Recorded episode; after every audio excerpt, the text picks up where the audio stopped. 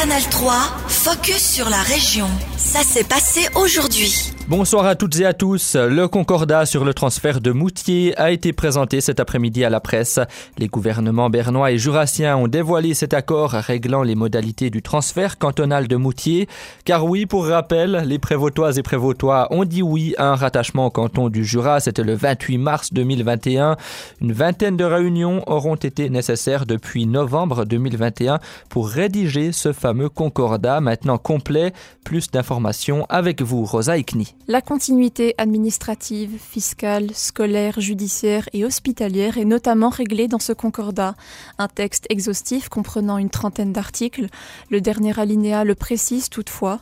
Le concordant n'entre en vigueur qu'à la condition que l'article 139 de la Constitution de la République et canton du Jura soit abrogé. Cet article déclare que le gouvernement jurassien est habilité à engager un processus tendant à la création d'un nouveau canton couvrant les territoires du Jura bernois. Ce ne sera donc plus le cas, car on le rappelle, le transfert de Moutier doit marquer le point final de la question jurassienne. Avec la présentation de ce concordat, on en apprend également plus sur le calendrier exact de ce transfert. Oui, le concordat est maintenant mis en consultation jusqu'à la mi-août auprès de certains acteurs particulièrement concernés. Parmi eux, on trouve évidemment la commune de Moutier ou encore le Conseil du Jura bernois. En 2024, les parlements bernois et jurassiens devront se prononcer sur le concordat. Puis ce sera au tour de la population bernoise et jurassienne en septembre 2024. Les jurassiens devront aussi se prononcer sur l'abrogation de ce fameux article 139 de leur constitution. En 2025, l'Assemblée fédérale votera et finalement le transfert de Moutier pourrait devenir effectif en 2026. Merci Rosa. On précisera encore que ce concordat prévoit que les prévôtoises et prévôtois puissent participer aux élections cantonales jurassiennes de 2025, même si Moutier ne sera alors pas encore officiellement une ville jurassienne. Le gouvernement et le Parlement bernois ne sont pas favorables à un congé parental cantonal. Le 18 juin, les électrices et les électeurs du canton de Berne voteront sur l'initiative populaire pour un congé parental cantonal. Le texte prévoit un congé parental de 24 semaines qui viendrait s'ajouter au congé maternité et paternité fédéraux. Si l'objet est accepté, le canton de Berne serait le premier en Suisse à l'instaurer. Mais selon Evie Alemann, conseillère d'État bernoise en charge de la justice et de l'intérieur, appliquer cette solution à l'échelle nationale serait plus appropriée. Le Conseil exécutif est favorable à une solution nationale pour un congé parental qui est réglé partout sous les mêmes termes. C'est un défi, c'est aussi une chance pour les familles qui est partout euh, la même.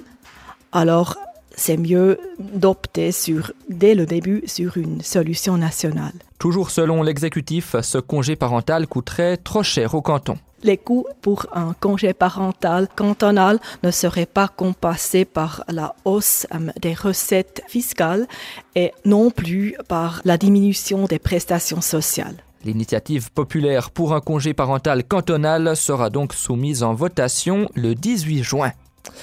Et on termine avec notre invité du jour, l'ambassadeur de France en Suisse et au Liechtenstein. Il était à Bienne hier, devant plus de 300 élèves du gymnase de l'école de culture générale et de l'école de commerce. Frédéric Journès a donné une conférence sur les relations diplomatiques entre la Suisse et la France, le contexte politique actuel, la crise en Ukraine ou encore la place particulière que la Suisse occupe en Europe.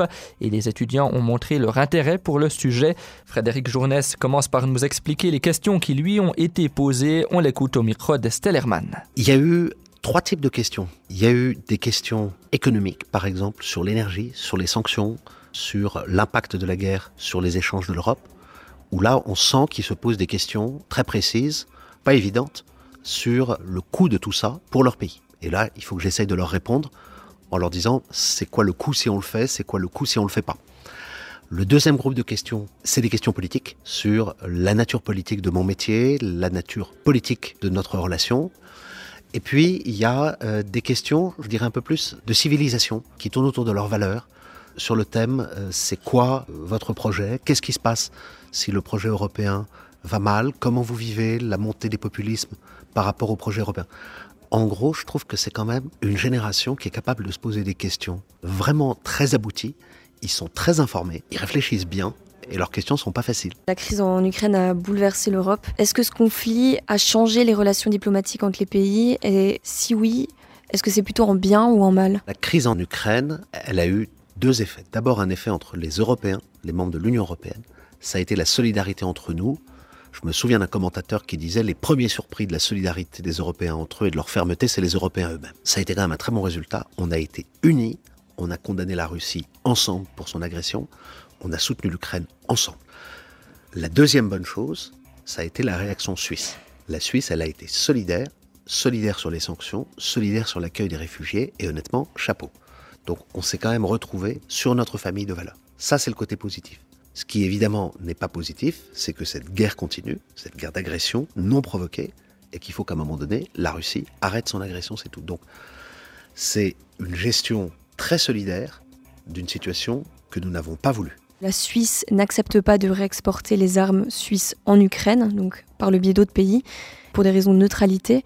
Comment cette neutralité est vue par les autres pays? Tous les pays occidentaux ont de longue date accepté la neutralité suisse. C'est la première fois cependant que les Occidentaux sont confrontés à une situation où une guerre d'agression à côté de leur territoire est perçue pour eux comme une menace à leur propre sécurité. Parce que si l'Ukraine perd la guerre, c'est notre sécurité qui se retrouve mise à mal. Et donc les Européens comprennent très bien que chaque pays ait des contrôles aux exportations pour empêcher que des armements qu'il a produits soient utilisés contre sa propre sécurité ou contre l'ensemble de ses principes. Dans le cas où il s'agit d'aider un pays à résister, à ne pas être détruit par une guerre d'agression, que sur le plan des principes la Suisse soutient, ça crée chez un certain nombre de nos partenaires une très grosse incompréhension et oui, une très grosse attente. C'était un extrait de l'interview de Frédéric Journès, ambassadeur de France en Suisse et au Liechtenstein. Retrouvez l'interview complète sur notre site internet. Canal 3, focus sur la région. Aussi disponible en podcast sur Spotify et Apple Podcast.